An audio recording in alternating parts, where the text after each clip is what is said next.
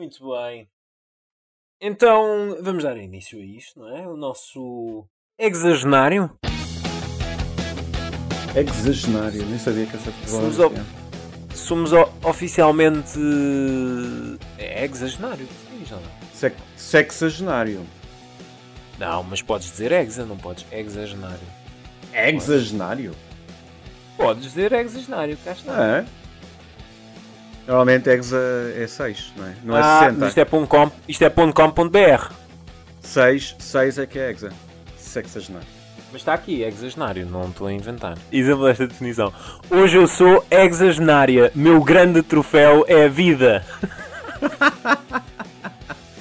Olha, Dicionarioinformal.com.br não, Brasil, os Tá. brasileiros têm, têm problemas para tudo. E já podemos também eh, vacinar-nos com a AstraZeneca, sem problemas.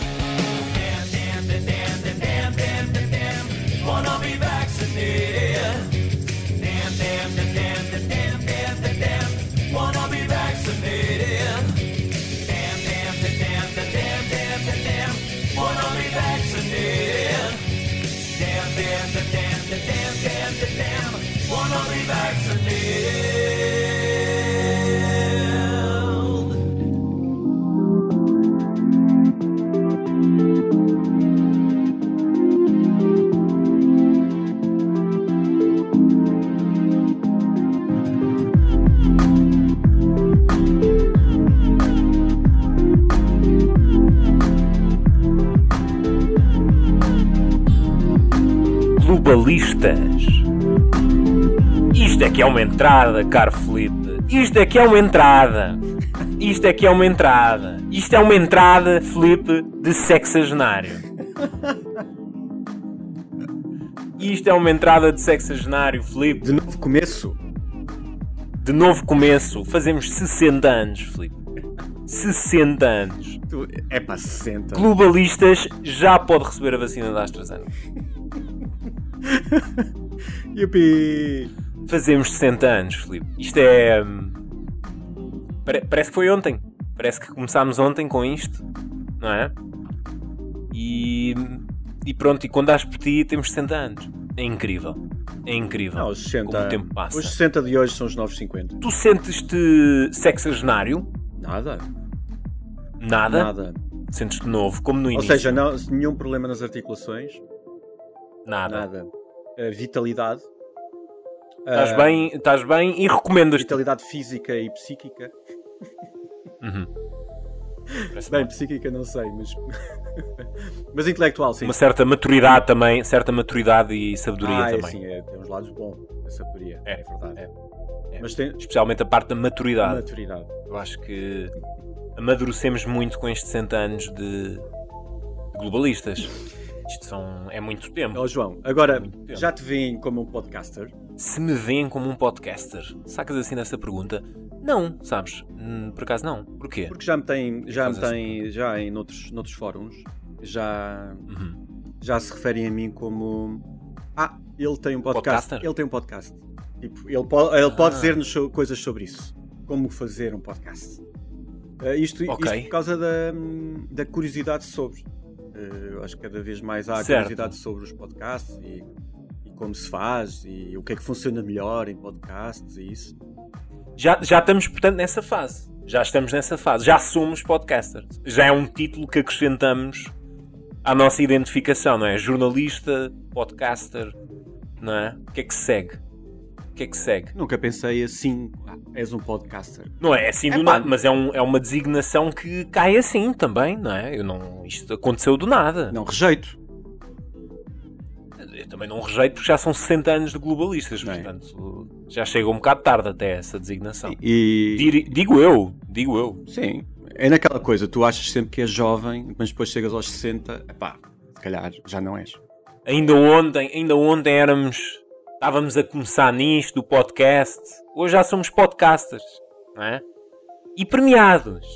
E premiados. Antes de sermos podcasters, já, já fomos premiados. Só para tu veres como as coisas andam e como é o trajeto natural disto tudo. Fomos premiados antes de sermos designados como podcasters. Hã? Inacreditável. Acreditável. É, é, a vida traz-nos destas Pá, coisas. é- é não é para todos, não é para todos. Não é para todos. não é para todos. Isto não é para quem quer, é para quem pode. Percebeste? Pá, essa camisola aí no quadro, não gosto, mas pronto, estou sempre a olhar para ela. É pá, também não é minha, portanto não, não, não te preocupes. Não é minha também. Certo. Ahm, que camisola estará ele a falar? Pronto. Não vamos Fica dizer. Fica assim. Fica no ar. Mas é. As coisas são assim. As coisas são assim. Olha, eh, Filipe, isto está um belo dia. Está um dia a coroar este nosso sexagenário. Ai pá, o Marco vai se passar com isto. Estamos órfãos de Marco, é apenas um reparo, estamos órfãos de Marco. Parecesse. Não chegou a tempo, infelizmente, e portanto vamos ter de prosseguir sem ele. E tenho a certeza que ele vai adorar este início. Tenho a certeza que ele vai adorar este início. O produtor deste podcast não adorou este início. Obrigado.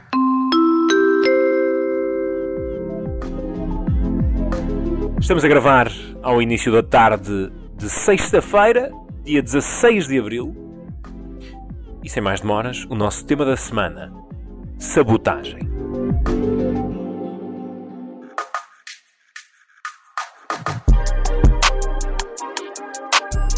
Um dia depois do Irão celebrar o seu Dia Nacional da Tecnologia Nuclear, a data existe, uma explosão desativou a central de Natanz, ou melhor, as centrifugadoras capazes de produzir, se potenciadas ao máximo, bombas atómicas. Não se sabe se o apagão foi um ataque informático ou um ato de sabotagem física com recursos explosivos, mas o Irão tem certezas quanto ao autor, Israel, que ao longo dos últimos anos, alegadamente, tem sabotado o programa nuclear iraniano ao destruir centrais e plantas nucleares como Natanz, esta não foi a primeira vez, ou mais recentemente assassinar o principal cientista nuclear do país, de Caetano. Estamos a assistir a um novo capítulo na eterna tensão Irão-Israel. Jogos de espiões, não é? Ah, parece. Já vimos. Coisa de já filme. viste isto em filmes. Ah, Coisa de... Eh, sim, o confronto direto ah, à antiga eh, com, com mísseis eh, não, não está a acontecer, mas há, há, há ataques e retaliações, porque para além da- do ataque a essa central, que irão, eu não tenho qualquer dúvida que tenha sido Israel, e no fundo não foi desmentido. Não. Vamos assumir que isso aconteceu. Ahm, e sim, inspirado em filmes, já vimos até séries sobre isso. Ahm, aquela que eu falei aqui no outro dia, eh, eh, Tiarão, ahm, na Apple, Apple Plus, é precisamente, tem precisamente um, um ataque cibernético a uma central iraniana. Sim, e houve um, houve um muito. Houve um, um ataque informático muito conhecido, já há bastantes anos, eh, que desativou esta mesma, esta mesma planta nuclear eh, e foi um ataque conjunto eh, dos Estados Unidos e de Israel, eh, precisamente com, com a mesma fina- finalidade. Foi um, foi um ataque informático muito, muito agressivo. Portanto, tudo aquilo que vemos na ficção é inspirado na vida real, em coisas que aconteceram efetivamente e que nós eh, também eh, às vezes nem sonhamos, acontecem nos bastidores. Sim, claro que sim. Ahm, mas há também retaliações por parte do, do regime hum, iraniano, eh, nomeadamente a, a navios que, que passam aí no Estreito dos Emirados. Há um- a notícia de um cargueiro hum, que navegava com a bandeira das Bahamas, mas que é da propriedade de Israel, hum, que terá sido atacado e não, já há registro até de pelo menos três. hum, de terceiro, três navios eh, de Israel atacados pe- perto dos, dos Emirados. No fundo, também é, é, é o Irão a dizer que, que se quiser eh, também retalia, não é? E, e é verdade, pode, pode retaliar.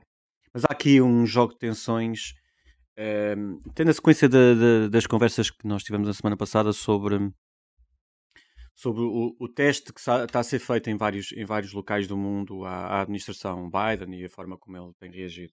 Aqui, ah, enquanto não há uma, uma posição um, ativa por parte do, dos Estados Unidos, e mais à frente vamos falar da, do, do, outro cenário, mas enquanto não há um posicionamento dos Estados Unidos concreto sobre a questão do Irão, embora há estas hum, conversações uh, sobre reativar do acordo nuclear e, e, o Ayatollah já veio, já veio falar nisso também, uh, há pelo menos um sinal de que os Estados Unidos poderá uh, voltar à mesa das negociações, mas enquanto não existe uma posição concreta por parte da administração Obama, até face a Israel e, e, e todo, e toda este, esta zona do mundo, um, Israel e Irão estão aqui com os joguinhos um, de influência, uh, com Israel a, a, assumir uma, um tipo de ataque muito refinado, que, que, que tem capacidade evidente, uh, para, um, para mostrar a Irão que, um,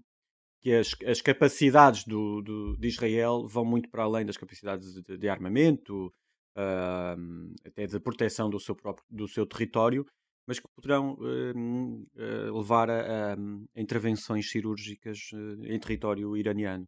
Isso mostra uma força muito grande estratégica por parte de Israel e até uma, um, um arrojo não é? Que, que, é, que é novo, é redobrado, eh, que também tem, tem, capitaliza a nível interno, não é? porque Netanyahu capitaliza com tudo isso sempre que ataca Irão ganha algum, pelo menos na, na, na assegurar o seu, o seu eleitorado. A questão é a intervenção de Israel, porque uh, discutias a, a discutias o acordo nuclear e, e, de facto nós já aqui analisámos uh, noutros episódios as motivações do Irão sobre o, quanto a, ao reforço do programa nuclear e, e, e, sempre frisámos, pelo menos essa é a leitura que fazemos um, destes episódios, sempre frisámos que o Irão faz isto para pressionar um regresso às negociações do acordo nuclear e procurar o levantamento das sanções internacionais. Ou seja, uh, o Irão acelera estes esforços, mas é também uh, uma jogada de pressão e, e, para recolocar toda a gente à mesa das negociações. Eu acho que aquilo que esta intervenção revela é que Israel não quer muito saber eh, se os Estados Unidos estão interessados em voltar a discutir o acordo nuclear, porque basicamente o que Israel faz é picar os iranianos, porque aceleraram o programa nuclear e dão aqui argumentos aos Estados Unidos para que não, não reavivem o acordo, precisamente porque uh, Teherão está a acelerar os esforços. Há aqui um contexto, Filipe, porque que é preciso ter em conta um, desde janeiro o Irão adquiriu mais de 50 kg de urânio enriquecido a 20% de pureza, ou seja, é, muito, muito perto da capacidade necessária para poder ser usado como, como arma. Os artigos de especialidade falam mesmo em weapons grade. A planta de Natanz tem centrifugadoras 50 vezes mais rápidas do que as mais antigas, uh, do que aquelas que os iranianos usam noutras, noutras centrais. Portanto, mostra, há aqui, há aqui de facto uh, uma aceleração desses esforços, apesar do acordo nuclear. E eu acho que é aqui que, que Israel entra sem qualquer interesse por aquela que será ou poderá ser uh, a posição da administração, da administração Biden, até porque são conhecidos os, enfim, os distanciamentos entre Netanyahu e a administração Obama quando foi quando foi o tempo das negociações e da conclusão do acordo nuclear um, e também a reação de, do governo israelita, sobretudo de Netanyahu, quando Donald Trump uh, decidiu rasgar. Aliás, pode ser mesmo. Uh, portanto, eu acho que Israel não tem, não tem qualquer interesse em saber se os Estados Unidos uh, pretendem mesmo voltar. Oh, oh, João, mas pode também pode, pode ser também um teste por parte de, de Netanyahu a Biden, não é? Tem interesse, uhum, tem interesse uhum, em que não uhum. haja acordo. Exatamente, exatamente. Não, é isso, só me dás razão. É isso, é exatamente essa, é exatamente essa a leitura. E depois já há outros aspectos, obviamente, que, que tu reforçaste. Eu acho que isto é mais uma. Mais um capítulo da eterna batalha de Israel para manter o equilíbrio regional e, em última instância, fortalecer-se dos dos seus vizinhos árabes. É? Além do, do programa nuclear, é preciso ter, ter presente que Israel tem contrariado toda a influência do Irão no Médio Oriente noutros palcos, uh, ora com ataques aéreos contra as forças uh, iranianas na Síria, que apoiam o regime de Bashar al-Assad, ou também com ataques cirúrgicos às exportações de petróleo e de armas destinadas a outras forças xiitas na, na, na região. Há também um contexto interno que eu acho que vem complicar uh, a realidade do, do, das ambições nucleares no Irão e que é importante sempre ter em mente. O Irão internamente enfrenta uma, uma crescente tensão entre duas fações que, que divergem uh, quanto a estas ambições. Tens o campo dos, dos moderados, que é encabeçado uh, pelo presidente, o Hassan Rouhani, que uh, de uma forma mais dissimulada quer negociar o acordo nuclear, porque em último, em, como último objetivo vai permitir o alívio das sanções, é? e depois tens o campo dos, dos hardliners que, que, estão contra Rouhani. Ele até foi alvo de uma, de uma queixa no Parlamento uh, por ter, uh, enfim, voltado às negociações uh, ao acordo nuclear em, em Viena, às últimas. E isto fica tudo mais interessante porque estas, estas duas fações vão dominar as próximas eleições presidenciais no Irão, são já em junho. E isso também servirá para perceber para onde é que o Irão definitivamente vai eh, caminhar na questão do nuclear. Se o Rouhani uh, consegue voltar uh, a negociar termos até lá e concluir efetivamente uh, um acordo, ou se o tempo está a contar e não, se vai, não, não vai ser possível alcançar nada até às eleições, porque Rouhani também não. Tudo indica que não, não se vai recandidatar ao cargo. Ficamos então concluídos neste tema da semana. Ainda vai correr muita tinta. É sempre uma tensão constante. Irão e Israel é um dos temas que também nos fascina bastante. Seguimos para as embirrações e distinções. Ora, esta semana, nas embirrações, uma luta de irmãos na Alemanha. A CDU apoia Armin Laschet para candidato a chanceler. A CSU, o partido irmão da CDU na Baviera, apoia Markus Söder, atual líder do Estado, figura política mais carismática e mais popular nas sondagens do que Laschet, o candidato escolhido pela CDU. Uma nota importante é que a CDU em Berlim decidiu apoiar Söder. Quem é que vai, Filipe, afinal, ser o candidato a chanceler nas próximas eleições? Eu acho que o mais, o mais natural será Laschet. É o partido com maior, com maior influência. pronto. Agora, hum, claramente Soder tem, tem vindo a crescer a nível de influência nacional. Um, e, e, é de facto uma, alguém muito mais carismático do que, do que Laschet. Um, mas a questão aqui não é quem é o líder dos partidos, não é? É quem é o líder da coligação do governo. Um, e o, a CSU, uh, enfim, não tem a, a, a, a, importância, a implantação nacional que tem a CDU, mas tem uh, trabalho feito um, que é reconhecido a nível nacional um, e por isso um, Marcos Soder, numa altura em que é tão difícil de encontrar alguém que substitua uh, a Angela Merkel, também eu acho que a, a, própria coligação sente a necessidade de encontrar um, um peso pesado. Um, depois do falhanço da AKK, um, eu diria que o falhanço da AKK há um fator que, que ainda não comentámos, Uh, juntando esse fator a saída da von der Leyen do governo para a presidência da Comissão, porque von der Leyen, eu diria que depois de falhanços da KPK, se, se von der Leyen não tivesse saído do governo, se, provavelmente Merkel iria olhar para o lado e viria von der Leyen como uma, uma sucessora natural. E acho que até seria uma, uma boa sucessora para, para Angela Merkel. Mas, mas sim, mas está, ela está a fazer o seu trabalho na, na presença da Comissão. É, cargo que que a certa altura também foi apontado para, ou pelo menos um dos cargos hum, da presidência da União Europeia seriam apontados a Angela Merkel, não necessariamente a presidência da Comissão, mas a presidência do Conselho. Eh, pelo menos deve- iria fazer melhor trabalho do que, do, do que a lástima que é Charles Michel. Mas em relação à, à, liderança da, hum, da, da coligação, e é preciso dizer que não quer dizer que seja a liderança do governo, ainda vai haver eleições, 26 de setembro, vamos lá ver. Mas, mas eh, Laschet não é uma figura agregadora.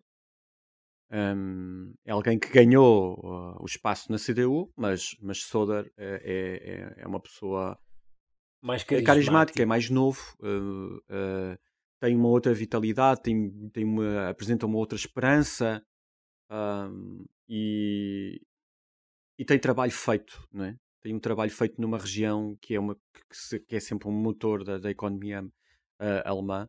Um, e quando a Alemanha já começa a lançar bases para o pós-pandemia, que, é- que é um dos países que já tem, já tem bastante definido o projeto para, para a continuidade, acho que não, não há dúvidas que a CDU e a CSU têm que continuar juntas.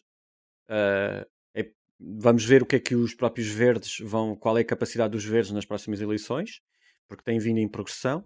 Sim, neste momento, neste momento eh, isto, isto tudo acontece num momento de baixa popularidade para a CDU, eh, que é ainda assim o partido mais representado nas, nas intenções de voto, tem 27% contra os 23% dos verdes e os 15% do, do SPD.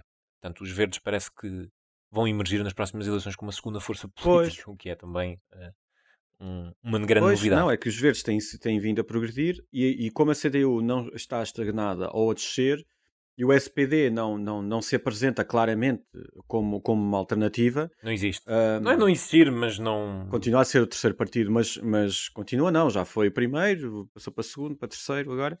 Eh, e e a, a questão é, o que é que os verdes podem fazer com, esta, com, com, com este resultado?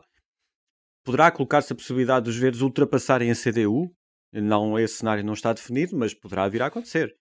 Um, e se os verdes estarão dispostos a uma coligação diferente, um, eh, por exemplo, com o SPD, eh, isso é, Ideologicamente estarão mais perto. é? Isso, isso, isso tudo são cenários que ultrapassam essa Uhum. questão. uh, Por isso é que eu dizia que não é escolher um novo chanceler, é escolher um, um, um sucessor da Angela Merkel na, primeiro na, na, na- na coligação um, e numa altura em que a CDU está a perder poder.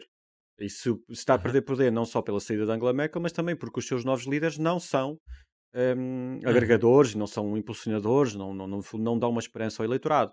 E, e neste aspecto parece-me que a, a- solução de Soder pode ser perigosa para a CDU, hum, porque pode reafirmar a queda do partido, a influência do partido, mas podem ser úteis numa perspectiva da coligação ah, e, no fundo, da, da liderança do, da- do governo.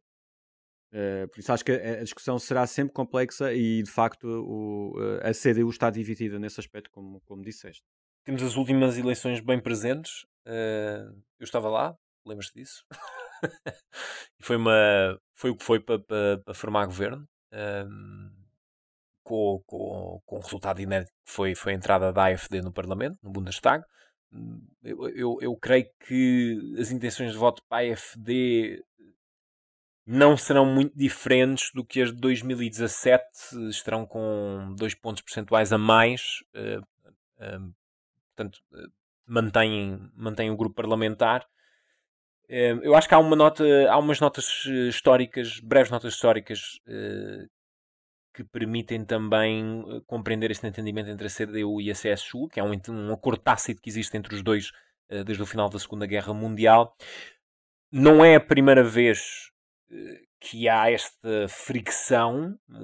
A última vez aconteceu em 2018, quando o líder da CSU, o Horst Seehofer, eh, desafiou abertamente Angela Merkel devido às políticas de asilo e às migrações. E das únicas vezes que a CSU se atreveu a concorrer a chanceler, perdeu.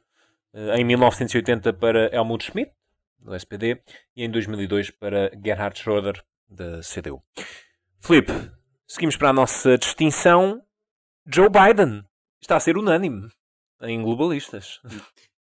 Porquê é que distinguimos Joe Biden? Eu não sei se não, não será importante nós começarmos a definir hum, algumas, algumas rubricas diferentes. Eh, estou aqui a propor uma reformulação do próprio podcast. Uma evolução. Uma reformulação não, uma evolução. Uma evolução. Eh, Uhum. Deixo aqui à, à vossa eh, avaliação. Hum, E, e, portanto, o DJ Marco também, quando estiver, eh, quando ouvir esta, esta mensagem. Porque nós temos o déspota Uhum. e temos o. O democrata. Temos o democrata, temos o Biden. Temos o Biden. É é? isso. O cantinho do O Biden. cantinho do Biden. O cantinho não do é? Biden. O cantinho do déspota e o cantinho do Biden.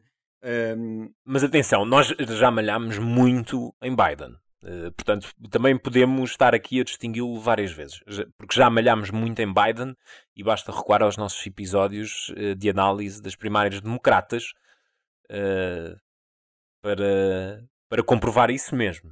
Portanto, somos pessoas com autoridade para distinguir Biden com uma certa regularidade. Porque já malhámos. ah, é- ch- chama-se liberdade de opinião, não é? É, Ehm, é. Mas hum, isto Não, são bons sinais. São bons Sim, sinais. tanto podemos dizer bem como mal, isto é, isto é mesmo assim. Mas, mas eh, isto, para, isto é uma Sim. brincadeira para dizer que, que, repetidamente ao longo das semanas temos falado quem é que vamos distinguir. E às vezes travamos, não é? Ah, não vamos distinguir outra vez Joe Biden. Ah, não vamos outra vez. Outra vez Joe Biden. Epá, não, vamos ter que arranjar outro. Esta semana não, não, não podia ser eh, arranjar outro, tinha que se, tinha que se elogiar Uhum. e, e acho que por, duas, por dois fatores essenciais hum, e, e que ressalvam eh, a relevância a relevância do cargo, não é?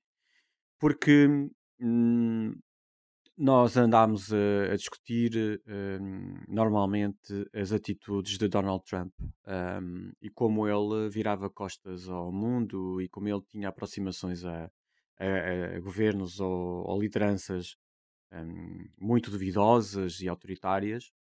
E, e vemos como é como, como pode ser diferente eh, ter um presidente eh, com este tipo de postura como Joe Biden tem hum, eh, de se abrir aos seus aliados de eh, convocar as soluções multilaterais de eh, recorrer às instituições internacionais hum, faz toda a diferença e, e havendo um- os Estados Unidos liderando estes processos de uma forma natural hum, as coisas começam a mexer. Eh, e neste, há du- duas situações concretas esta semana. Uma, o anúncio da retirada das tropas do Afeganistão até o 11 de setembro, eh, juntamente com os aliados da NATO. Para Joe Biden já não faz sentido ter um- uma presença ah, grande ainda naquele território. Depois, eh, nós sabemos, O cemitério dos impérios. Exato.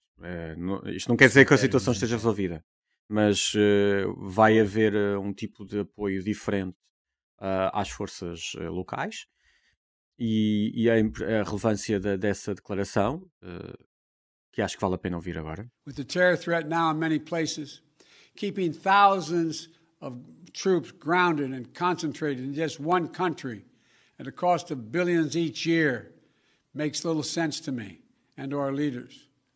We cannot continue the cycle of extending or expanding our military presence in Afghanistan, hoping to create ideal conditions for the withdrawal and expecting a different result. I'm now the fourth United States president to preside over American troop presence in Afghanistan. Two Republicans, two Democrats. I will not pass this responsibility on to a fifth. São declarações feitas num, num anúncio à nação e que, eh, e que referem precisamente que ahm, se foram muitos presidentes americanos que tiveram que lidar com esta situação, ele tomou a decisão de acabar com isto. Depois, eh, as, ahm, o anúncio de sanções eh, à Rússia. E é- eh, eh, Deixa-me só interromper, Filipe, porque é, é- é um, é um ponto importante porque marca também um, um, um claro divórcio com, com a administração Obama. Ehm, o Obama, quando chegou ao cargo, uma das coisas que mais chocou a inteligência e a, e a opinião dos especialistas eh, na altura foi o facto de ehm, retirar a atenção do Iraque para calibrar eh, as atenções no Afeganistão e no Paquistão para combater eh, o terrorismo. Um, e aqui Joe Biden toma. Joe Biden, que é sempre colado, não é? É inevitavelmente, que é sempre colado ao, ao, currículo, ao currículo de Obama e, e àquilo que Obama fez, ao legado. Um, aqui também marca, marca uma, uma viragem. um, uma viragem ideológica na, na- na política externa dos Estados Unidos. Porque na altura Obama eh, eh, anunciou o reforço e um aumento de tropas eh, no Afeganistão, não só no Afeganistão, no Paquistão também, ehm, para, para combater o terrorismo e o radicalismo, eh, o radica- radicalismo islâmico. Portanto, aqui Biden também ehm, a cortar com o passado, de certa forma, e, e de facto a tentar tirar os Estados Unidos de uma guerra que, que, que não tem fim, que é interminável e onde tanta gente já, já, já, já perdeu a vida, tant, tant- tantos soldados americanos, e por que razão? Eh, Nós já aqui recomendámos o Whiskey Tango Foxtrot, um filme, uma comédia eh, dramática sobre uma jornalista que vai, vai cobrir eh, a guerra no Afeganistão. Eu lembro que há lá uma cena em que ela conversa com um soldado americano e o, o soldado responde qualquer coisa como estamos aqui a ver o tempo passar nesta guerra esquecida e é um pouco isso é um pouco isso e, e, portanto eh, acho que foi, fez todo o sentido esta semana trazer a distinção a Joe Biden. Uh, Deixa-me só dizer que a outra, a outra razão uh, tem a ver com as sanções, as novas sanções anunciadas à Rússia, uh, não Uhum. diretamente ligada à questão ucraniana, mas, Uhum. mas surge nessa altura. Isto tem a ver com a influência russa nas eleições e, outro, e ciberataques. E, paralelamente a isso, uma jogada inteligente de Joe Biden que é um, sugerir uma cimeira com, com Putin num terceiro país uh, que, dê- que de- manda a bola para o, para o, para o lado russo. Uh, acho, acho mesmo uh, uma boa jogada. Vamos ver, agora, agora serão os russos que têm que sugerir e, e dizer o que, é que, o que é que vai acontecer. Joe Biden é alguém que, que se mexe muito bem no cenário internacional, é alguém muito experimentado e que também está, e aí é o grande, a grande diferença aqui, João, que é um, de facto nós criticámos Biden pela forma como ele entrou nas primárias, houve, havia ali assim um bocadinho falta de estratégia, não é? Uh, ele Falta de estratégia, falta de motivação. Foi na, na, na altura o, o que nos eh, chateava era a falta de motivação, parecia um- um- uma falta de empenho, não era? Como se estivesse a fazer aquilo contrariado. Eh, Sim, eu, eu- acho que era sobretudo isso. chegamos a dizer que ele fazia-se de morto, não é? Para deixar passar. É, exatamente. Mas, hum, acima de tudo, eh, uma das grandes vantagens de um presidente é não só a sua posição, mas como a, a sua equipa eh, e como se faz rodear. E ele fez-se rodear de pessoas muito experientes hum, e, e que, que lhe estão a dar agora as condições para operar Uhum. em vários cenários. Hum, ainda é cedo para avaliarmos totalmente a sua, a sua, a todo o seu trabalho, mas aquilo que tem feito tem, tem, tem, tem sido um claro contraste em relação ao que acontecia anteriormente e dá sinais, eh, parece, positivos eh, sobre os caminhos que, que se vão seguir numa série de situações, sendo que ele não pode correr a tudo, a, todos, a todas as crises. Mas claramente os Estados Unidos voltaram para hum, ao cenário internacional e, e- e terão sempre uma A palavra. América está de volta. Já gritou Joe Biden e está de facto a mostrar serviço. Fica fechada a nossa distinção. Vamos para as recomendações. E esta semana nas recomendações, Felipe, trazemos mais um produto audiovisual para complementar este fim de semana. Já que Globalistas passou a podcast de fim de semana também. Sentimos bem com isso, não? Sim, sim, sim. Não tenho nada a apontar. Aliás, quem é que não gosta do fim de semana? Eu adoro fim de semana. Que, o- que atira a primeira pedra. É. Eu, eu sou, fã do fim de semana. Eu vivo para o fim de semana. Ahm, Mas trazemos aqui uma coisa para passar o tempo. Para passar o tempo. Não vai, eu duvido que consigam ver isto tudo num fim de semana. Hum, mas sim, que se quiserem mesmo, dá. Here is the story we have been told. in Columbus's travel journal. They were discovered. But there is no such thing as alternative facts. Eu ainda não consegui ver tudo, isto é um, um documentário em vários episódios Three words que se chama Exterminem todas as bestas. Civilization, colonization, extermination. This is the origin of the ideology of white supremacy. Está no HBO. This is me in the middle, and I just want to understand. É do mesmo realizador do documentário uh, I'm Not Your Negro, o Raul Peck, um haitiano. É narrado por ele Neutrality is not an option. e basicamente uh, tem como mote uh, três palavras: Uh, civilização, colonização e extermínio. Tem precisamente a ver com a forma como os vários países lidam com as colonizações, sobre como lidam com o racismo e como continua a haver tabus em algumas uh, sociedades. Ah, o documentário não é todo real, uh, tem partes ficcionadas porque vai buscar uh, coisas mais antigas. Tem muita, uh, tem muito comentário do próprio Raul Peck, Uh, o Raul Peck, que é um negro haitiano, é, é um realizador de sucesso nos Estados Unidos, mas que fala também sobre a questão do Haiti, um, fala do Holocausto, uh, enfim, fala da- da- do extermínio de, de- de nativos nos Estados Unidos, da violência policial. E isto também à luz da nossa história, da nossa história portuguesa, é um tema que muitas vezes falamos aqui. Um, a colonização, a forma como nós lidamos com eh, os países onde que foram ocupados por nós ao longo dos séculos. Has a future we never expect.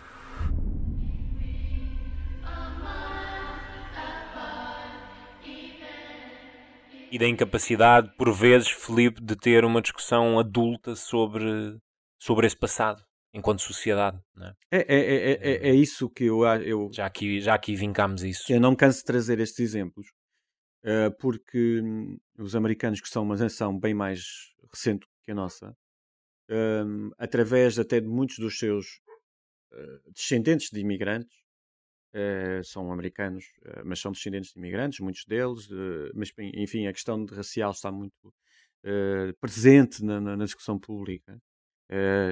E esta semana vimos mais casos de violência policial contra afro-americanos, mas hum, é muito difícil de entender que em Portugal não seja possível fazer esta discussão aberta e que normalmente continuamos em extremos.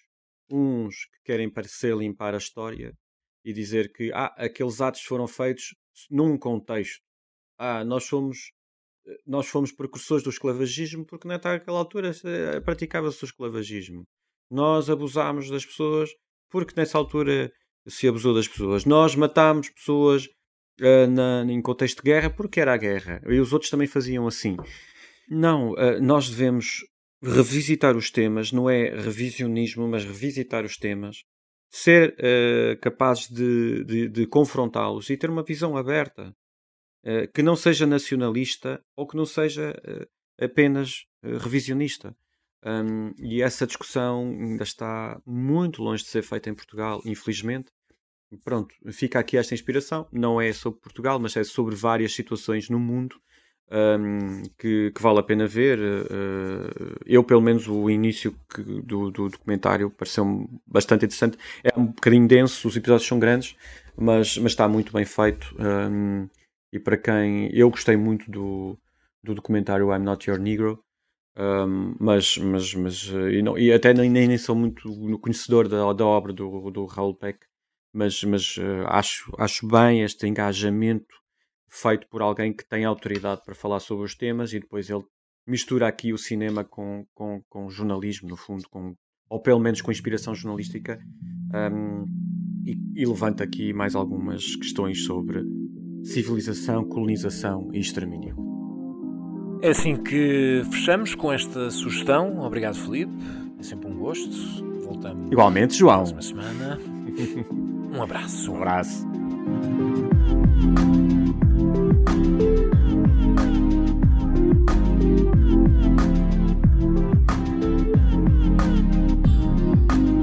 Globalistas é um programa de Filipe Caetano e João Póvoa Marinheiro, com produção 366 ideias e edição de Marco António. O site do programa é globalistas.pt. Pode enviar e-mail para globalistaspt.gmail.com e contactar os autores pelas redes sociais. Filipe Caetano no Twitter, João Póvoa Marinheiro no Instagram e no Facebook. Pode sugerir temas e dizer o que pensa do podcast também no iTunes, Apple Podcasts, no Spotify ou na aplicação de podcasts em que ouve o programa.